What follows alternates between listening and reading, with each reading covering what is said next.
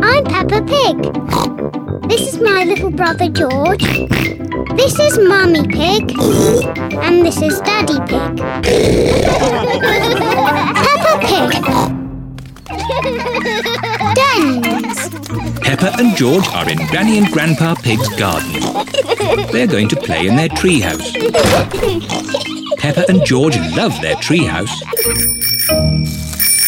Here are Pepper and George's friends Zoe, Susie, Rebecca, and Richard. I like your treehouse, Peppa. Can we come in? Yes. now we can have a tea party. Here are Pedro and Danny. Nay. Hello, Peppa.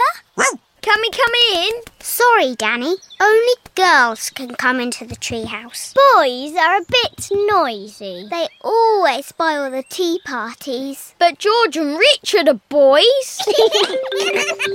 oh, yes. Sorry, George. This treehouse is for girls only.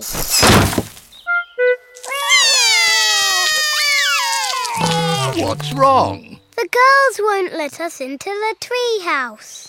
it isn't fair. Ho ho! I think I can help. Come over here.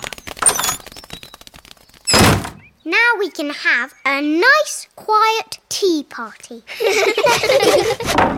What's that noise? There. Now you boys have your very own den with its very own drawbridge. A castle. Thank you, Grandpa Pig.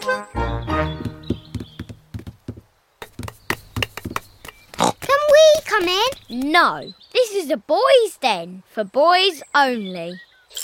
But I love castles. Castles aren't as good as tree houses. Come on, girls. I'm the king of the castle.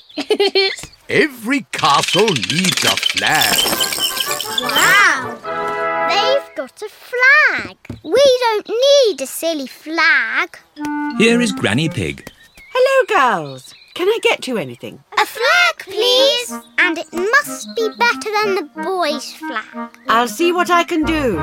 I'm the king of the castle. Ho ho! Every castle needs a telephone. Hold this. Keep this string nice and tight, and you can talk to the boys. We don't want to talk to the boys. We don't want to talk to the girls.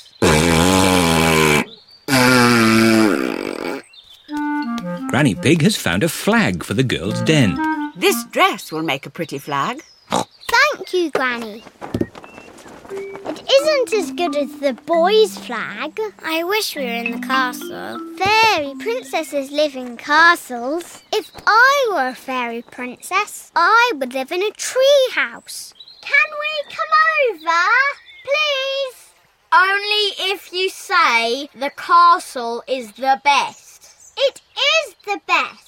I'm staying in my tree house. I love the castle. Oh dear, it is raining, and the castle has no roof. Let's go to the tree house. No, I'll never leave my castle.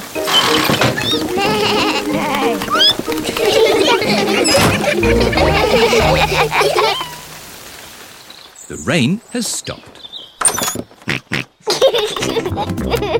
George has found a muddy puddle. that looks fun.